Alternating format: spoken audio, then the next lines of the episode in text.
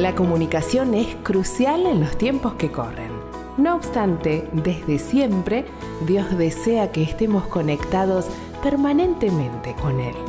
Gracias por acompañarnos en Conectados con la Palabra. Gustavo Caramelino hoy nos trae el tema La plenitud del progreso espiritual. Jonathan Edwards fue uno de los teólogos más brillantes en la historia de la Iglesia. Su determinación para vivir la vida cristiana para la gloria de Dios es una de las muchas cosas que Edward hizo en su vida. En 1722, a los 19 años, comenzó a elaborar una lista de 70 resoluciones para dedicar su vida a vivir en armonía con Dios y con las personas. Estas 70 resoluciones tan conocidas muestran con seriedad cómo Edward enfocó su vida en su relación con Dios y en el progreso espiritual que se refleje en sus semejantes.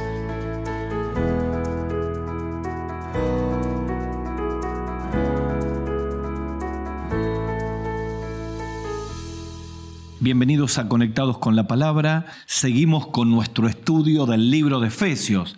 Ya llevamos muchísimos programas, ya estamos en el capítulo 4 y estamos pensando en un tema especial hoy que es la plenitud del progreso espiritual. Para quienes se suman en este programa, quiero contarles que nuestro tema central es cómo alcanzar la plenitud o alcanzando la plenitud, porque todo el libro de Efesios en la palabra de Dios es una puerta abierta para alcanzar una vida de plenitud. Y saben que cuando uno habla de plenitud, habla de satisfacción, habla de algo que está lleno. Por el contrario, la falta de plenitud nos habla de carencia, nos habla de vacío, nos habla de insatisfacción. Así que si usted, si vos sentís que tu vida está insatisfecha, si todo lo que crees que podía llenar el vacío de tu corazón no lo está haciendo, déjame decirte que fuimos creados para vivir en plenitud y la única manera de alcanzarlos es encontrándonos con Dios, es abriendo el corazón a Jesucristo, es volviendo al Señor si ya lo hemos hecho, porque la vida, los días, los años sin Cristo son años de insatisfacción. Y aquí nuestro tema de hoy es la plenitud del progreso espiritual. Y te invito a que tomes tu Biblia o tu dispositivo móvil en Efesios capítulo 4 versículo 17. Y dice la Biblia así. Esto pues digo y requiero en el Señor, que ya no andemos como los otros gentiles que andan en la vanidad de su mente, teniendo el entendimiento entenebrecido, ajenos a la vida de Dios por la ignorancia que en ellos hay por la dureza del corazón, los cuales, después de que perdieron toda sensibilidad, se entregaron a la lascivia para cometer con avidez toda clase de impurezas. Pero vosotros, más vosotros, no habéis aprendido así de Cristo, si en verdad le habéis oído y habéis sido por él enseñados, conforme a la verdad que está en Jesús. En cuanto a la pasada manera de vivir, despónjense del viejo hombre, que está viciado conforme a los deseos engañosos, renueven el espíritu de la mente y vístanse del nuevo hombre, creado según Dios en la justicia y santidad de la verdad. ¿Saben? Sigue adelante el apóstol Pablo de todos los cambios que describe una vida que tiene progreso espiritual.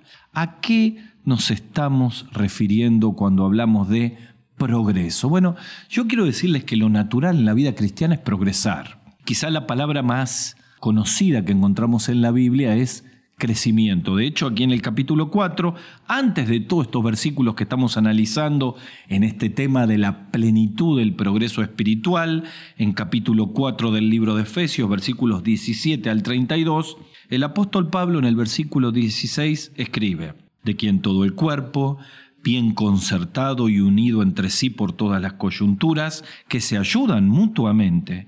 Según la actividad propia de cada miembro, recibe su crecimiento para ir edificándose en amor. Pablo está diciendo, miren, hay un progreso espiritual que tiene que ver con la obra del Espíritu Santo en su vida, que tiene que ver con el poder de la palabra de Dios cambiando nuestra vida, que tiene que ver con la pertenencia y la comunión de los creyentes en la iglesia, interactuando unos con otros para progresar. Ahora, si yo pienso en el progreso espiritual, la contracara sería una vida estancada.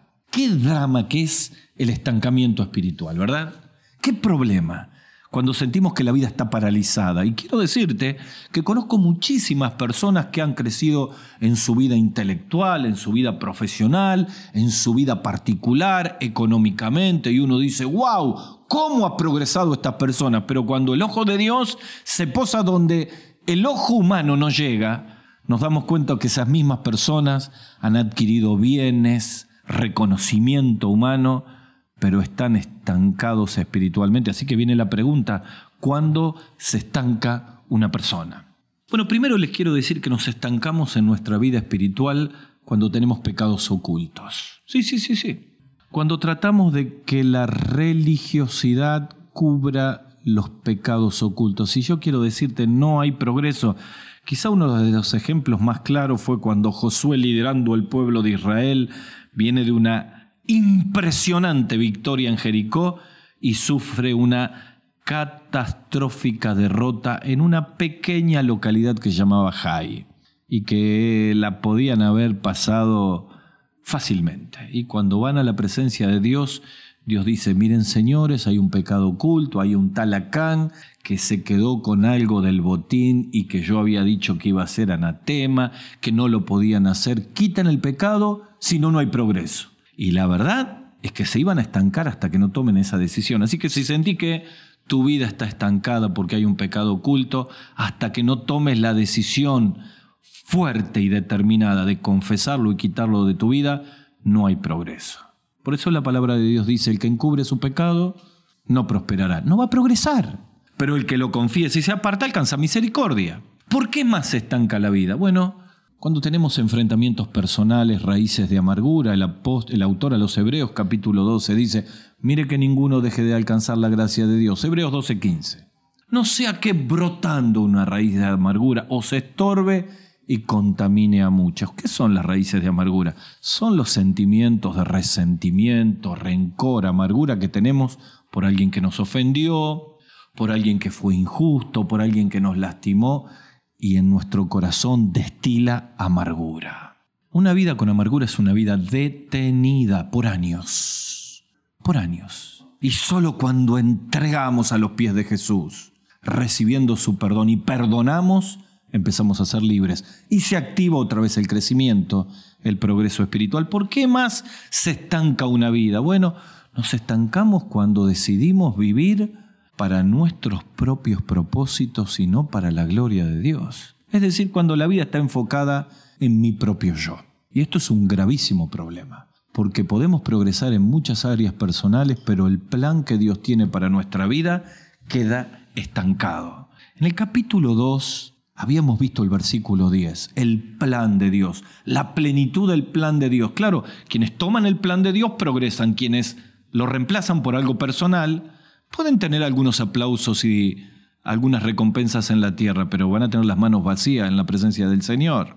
Por eso Pablo dice que fuimos creados en Cristo Jesús para buenas obras, las cuales Dios preparó de antemano para que anduviésemos en ellas.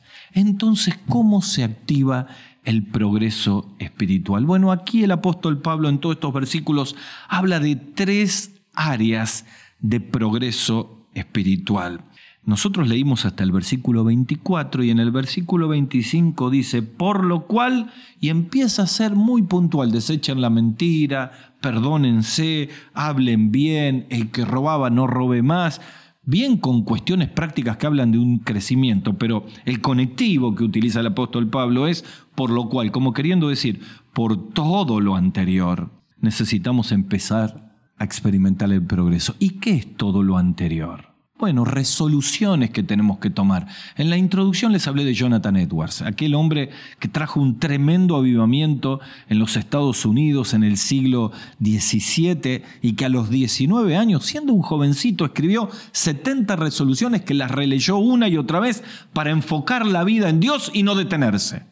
Y quiero decirles que les animo a buscarlas en internet y leerlas. ¡Wow! ¡Qué progreso espiritual tenía que ver con su relación con Dios, con su relación con las personas, con su relación con la comunidad! Avance, progreso. Eran resoluciones que él tomaba para enfocarse en el plan de Dios. Así que quiero decirte que estas tres áreas de progreso tienen que ver por sobre todas las cosas en la obra que Dios va a hacer, porque nosotros no podemos hacer lo que le toca a Dios.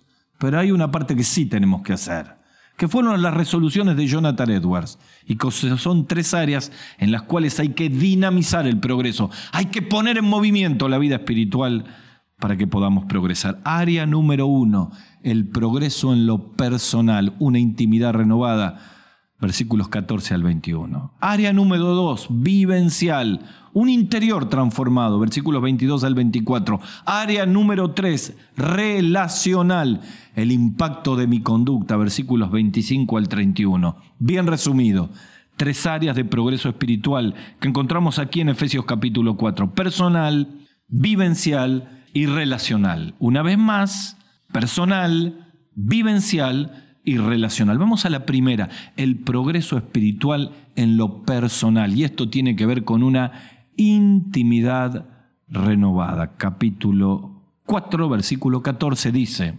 sino que siguiendo la verdad en amor, crezcamos en todo en aquel que es la cabeza, esto es Cristo. Versículo 21, si en verdad le habéis oído y habéis sido por él enseñados conforme a la verdad que está en Jesús. Los dos versículos nos llevan al inicio del progreso que es la intimidad con Dios una intimidad renovada. Y yo quiero decirte que todo empieza y termina en la intimidad. Acompáñame por un instante al Sermón del Monte, quizá el discurso más magistral que encontramos en toda la Biblia. Acordate de Mateo capítulo 6, versículos 1 al 16.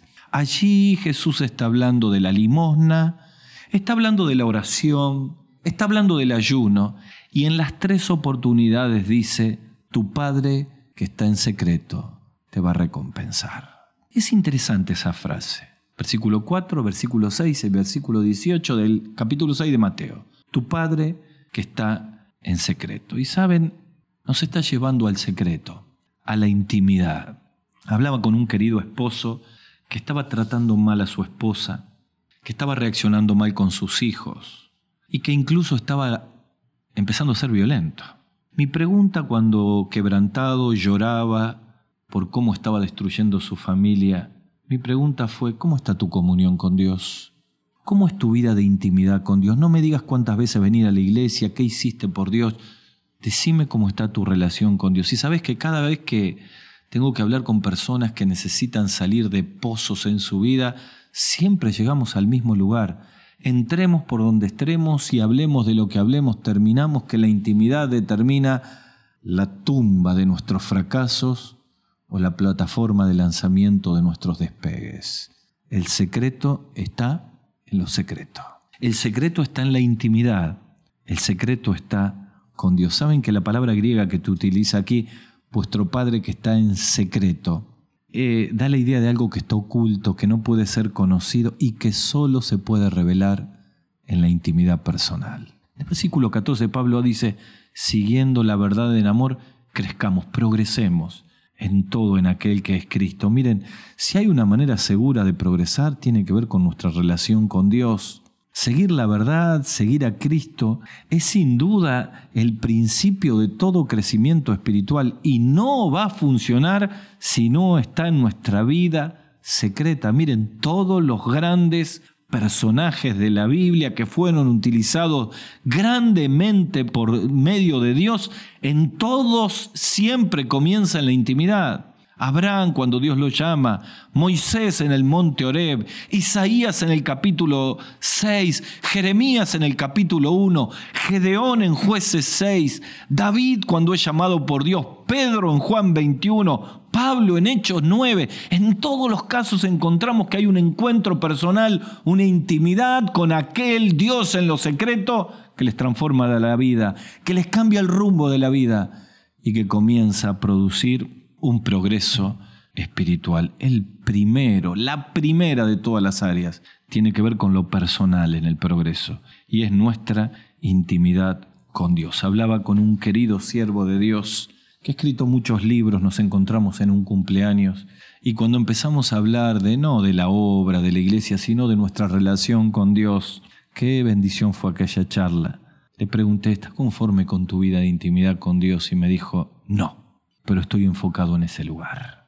Y saben, con mi esposa estamos trabajando, luchando, encaminando nuestra vida al secreto de los secretos. Porque entendemos que ahí Dios nos revela lo que hay que cambiar. Allí salen al descubierto nuestras miserias. Allí aparece la plenitud de la luz y el brillo de la santidad de Dios. Allí aparecen las respuestas que tanto necesitamos. Allí se descubre la visión para nuestras vidas y para la iglesia. No hay chance de progresar en la vida, en el matrimonio, en la familia, en la obra de Dios, en la iglesia, si no hay una intimidad renovada. Primer área de progreso espiritual donde hay que sacudir todas las estructuras es la vida de intimidad. Allí está el progreso espiritual, el secreto de los secretos. Pero en segunda área es el área vivencial. Y esto ya no tiene que ver con una intimidad renovada, sino con un interior transformado. Los versículos 22 al 24 tienen tres verbos que muestran una vivencia transformada. Dice así, en cuanto a la pasada manera de vivir despojados del viejo hombre, nuestro primer verbo despojar que está viciado conforme a los deseos engañosos, y renovaos en el espíritu de nuestra mente, segundo verbo, renovar, y vestíos del nuevo hombre, tercer verbo, vestirse, creado según Dios en la justicia, santidad de la verdad. Miren, cuando hablamos de vivencial estamos hablando de vida, estamos hablando de experiencia espiritual. El secreto de la vida cristiana tiene que ver con la intimidad, tiene que ver con palabra, pero tiene que ver con vivencias. Uno de los grandes problemas de nuestros hijos, quienes somos pastores, es que conocen al Dios de los padres, conocen al Dios de los abuelos, pero todavía no tienen una vivencia de conocer al Dios que les habla a ellos, los cambia a ellos, los sacude, los impacta y los transforma. Por eso hablo de vivencias espirituales. Los religiosos no tienen vivencias espirituales. Por eso Jesús le dijo a Nicodemo, no insistas con la religión, tenés que nacer de nuevo. Miren, el progreso se inicia en la intimidad y se traslada a cambios interiores. Empieza en la intimidad y sigue con la vivencia. Por eso dice, más vosotros no habéis aprendido así de Cristo. Es decir, ustedes conocen a Cristo y se ven cambios. Miren, cuando Jesús le dice a Felipe en Juan 14, 9, tanto tiempo hace que estoy con vosotros y aún no me has conocido, Felipe. Mira que el que me ha visto a mí ha visto al Padre.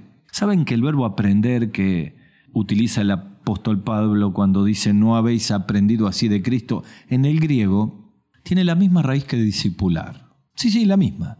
Significa acrecentar el conocimiento por el poder de la resurrección que nos cambia la vida. Así que aprender a Cristo era percibir la voz, era asimilar las enseñanzas, pero era vivir una nueva vida en el interior. Por eso en el versículo 20 dice oír, aprender y después más adelante dice renovar el espíritu de la mente, despojarse del viejo hombre y empezar a vivir. Miren, el primer paso de una vivencia transformada es despojarse. Aquí la palabra es cortar con las viejas costumbres que tenían los creyentes de Éfeso que tenían que ver con el paganismo, con la cultura greco-romana, como queriendo decir, mire, despójense del viejo hombre porque está viciado. No hay manera de progresar si seguimos con un pie en el reino de Dios y un pie en el reino de las tinieblas. Cuando les hablo a los jóvenes en el centro de rehabilitación, el taller del maestro, hago mucho énfasis en este verbo despojarse. Porque cuando el apóstol Pablo habla de despojarse de la vieja manera de vivir, está hablando de una actitud que no es de un día. Podemos tener una decisión tremenda en un día, en un campamento, en una reunión, en un devocional, pero es un acto que debe hacerse todos los días.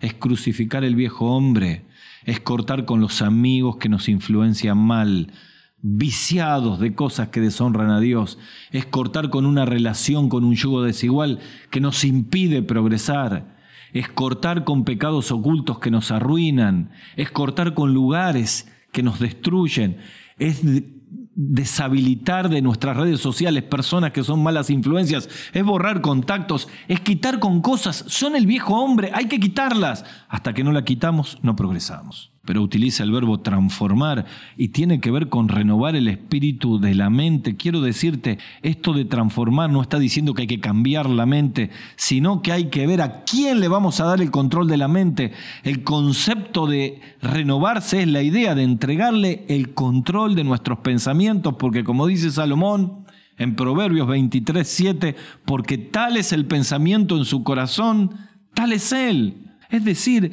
aquí hay que hacer lo que Pablo dice en 2 Corintios capítulo 10 versículo 5. Hay que derribar argumentos y toda altivez que se levanta en contra del conocimiento de Dios. Claro que sí. Hay que renovarse de todas esas cosas que van en contra de la voluntad de Dios y hay que llevar cautivo todo pensamiento a la obediencia a Cristo. Así que hay que despojarlo y si aún persiste llevarlo cautivo. Pero habla de vestirse. Sabe que la palabra vestir aquí significa literalmente entrar, introducirse. ¿Qué es lo que hacemos cuando nos vestimos de Cristo? Nos metemos dentro de la vestidura del Señor. Nos vestimos del poder del Señor. Nos vestimos del nuevo hombre en el poder del Espíritu Santo para producir los cambios que naturalmente no podemos hacer. Sí, sí, la vivencia renovada, transformada, tiene que ver con despojar, con renovar y con vestirse. Esas son las vivencias de cada día que se tienen que ver en casa, esposo, esposa. Una vivencia transformada no termina después de hacer el devocional. Se ve en el trato con la esposa, con el esposo, con los hijos. Es allí donde aparece el verdadero cristiano con una vivencia transformada. Es el hombre que gritaba y no grita más. Es el hombre que era violento y deja de ser violento. Es el joven que miente y no miente más. Y allí el apóstol Pablo empieza a hablar de todo lo que hay que cambiar, que tiene que ver con vivencias transformadas. Saben, mi madre nos llevó a los pies de Cristo cuando éramos niños. Mi padre esperó ocho años hasta que recibió a Cristo como Salvador. ¿Cuál fue el impulsor para que mi padre busque a Dios? Los cambios de mi madre. ¿Y dónde los vio? En casa. Los cambios de mamá fueron la puerta abierta para ganar a papá. Así que si hay mujeres cristianas, hermanas en la fe que me están escuchando y su esposo no es creyente, siga del consejo de 1 Pedro capítulo 3 y vosotras mujeres ganen a sus maridos sin palabra, con la conducta. Vivencias transformadas. Preguntas para hacerme. ¿Qué debo despojar de mi vida que aún no lo hice? Preguntas que debo hacerme. ¿Me expongo a la obra del Espíritu Santo para renovar mi mente? Preguntas que debo hacerme. ¿Crucifico mi viejo yo una y otra vez para vestirme del nuevo? Tercer área, la relacional, la intimidad la personal, una intimidad renovada, la vivencial, una vida transformada, la relacional, un impacto en mi conducta. Versículos 25 al 32, Pablo comienza a recordarle una serie de normas que debían manifestarse en cada miembro y que tenían que ver con cuestiones prácticas. Por eso el versículo 25 dice, por lo cual tiene que haber cambio en las relaciones interpersonales, familia, trabajo, prójimos, iglesia, mi esposa Esther eh, tenía una charla con preadolescentes en una escuela bíblica de nuestra iglesia y le tenía que enseñar sobre el Padre Celestial. Así que se le ocurrió preguntar cómo eran sus padres. Ni imaginaba las respuestas de estos chicos. Ah, mi papá miente y le miente a mi mamá. ¡Wow! Padres creyentes. Mi papá no pide perdón cuando se enoja. ¡Wow! Uy, mi papá cuando se enoja insulta a todos nosotros y hay que salir corriendo. Guau, qué problema cuando en nuestras relaciones personales no mostramos a Cristo. ¿Y cuál es el problema? Que nuestra conducta no refleja porque no hay intimidad y no hay vivencia. Somos más religiosos que creyentes, más evangélicos que cristianos. Necesitamos un cambio completo en nuestras relaciones interpersonales por eso el apóstol Pablo habla claramente aquí de contrastes. Mentían, ahora hablen verdad, versículo 25. Vivían enojados, no pequen más ni se ponga el sol sobre vuestro enojo, versículo 26. Robaban, ahora trabajen, versículo 28. Decían palabras corrompidas, ahora edifican, versículo 29. Tenían amargura, ahora perdonen. Y todo tiene que ver con relaciones interpersonales, con relaciones de vida. Yo quisiera terminar en este tiempo pensando en cómo está mi vida, cómo está mi marcha. Seguramente me están escuchando jóvenes que están estancados, creyentes que están estancados. Volvamos al Padre de los secretos. confesemos los pecados, traigamos los resentimientos, las raíces de amargura y permitamos que el Espíritu Santo active de nuevo los resortes de una vida que camina hacia adelante y empecemos a experimentar la plenitud del progreso espiritual, libres de todos los pecados. Tal vez me estén escuchando cristianos que todavía en sus vivencias no hay cambios, porque nuestra mente está saturada del mundo, nuestra vida no se renueva, no despoja, necesitamos experimentar y vivir la obra y el poder de Dios. Confiemos en la obra del Espíritu. Dejemos de luchar con Dios y de resistir al Espíritu. Permitamos que Él trabaje cambiando la vida. Y quizá nuestras relaciones interpersonales se han enfermado, son tóxicas. Estamos con problemas con personas. Permitamos que la obra de Dios se vea en nuestras relaciones interpersonales, en el trabajo, en casa, en el matrimonio. Para progresar hay que ir a Jesús. Así que vamos a un encuentro con el Señor, los que somos de Cristo diciendo perdón por tantos años de estancamiento. Señor, enciende los motores con tu Espíritu Santo, vuelvo a ti. Pero si me está escuchando un hombre, una mujer, un joven, una señorita, que al escuchar estas verdades se da cuenta que estás lejos de Dios, sin Cristo y sin esperanza, sabes, la vida empieza a progresar y se pone en marcha cuando nos encontramos con el Señor. Sabes que en el templo La Hermosa había un hombre paralizado que no podía progresar. Era paralítico de nacimiento y allí pasó Pedro y Juan. Y cuando le vieron le dijeron, mira, no tengo oro ni plata, pero lo que tengo te doy en el nombre de Jesucristo, levántate y anda. Y al instante el poder de Cristo llegó a aquel hombre se levantó sobre sus pies ante el asombro de todas las personas y por el poder de Jesús empezó a caminar. Sabes que tenemos que venir a la cruz porque en la cruz fue donde Cristo entregó su vida, derramó su sangre, cargó los pecados que nos paralizan y los perdonó y los cargó en la cruz. Pero resucitó y está vivo. Y tiene poder en este momento de entrar en tu corazón y darte una nueva vida para que empieces a caminar. Pasa por el lugar y la postración de tu vida y te llama por tu nombre, ¿por qué no venís a Cristo en esta hora? Te voy a ayudar que lo hagas con una decisión de fe. Ora conmigo, decirle, Señor Jesús, reconozco que soy pecador. Quiero pedirte perdón por todos mis pecados. Señor, estoy paralizado con mis pecados. Quiero confesarlos. Quiero que entres en mi vida. Te acepto como mi Salvador. Perdóname, Señor. Tómame de la mano ayúdame a marchar. Te lo pido en el nombre del Señor Jesús. Amén. Hasta el próximo programa. Hasta aquí, conectados con la palabra, con Gustavo Caramelino. Para contactarse con nosotros, dirija su mail a conectadosconlapalabra@gmail.com. En Facebook, búsquenos como Conectados con la Palabra